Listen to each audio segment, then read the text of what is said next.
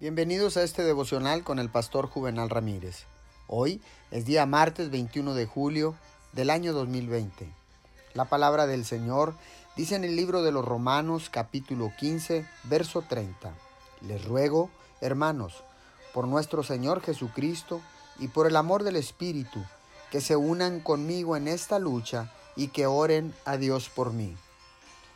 Para el predicador, la oración no es simplemente la obligación de su profesión, sino un privilegio. Es una necesidad. Así como el aire es necesario para los pulmones, la oración lo es para el predicador. El predicador debe orar, el predicador debe recibir oración.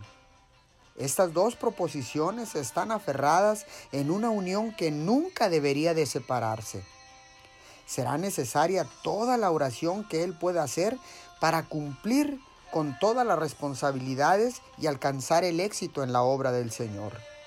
El predicador verdadero entiende la importancia de la oración y el crecimiento espiritual.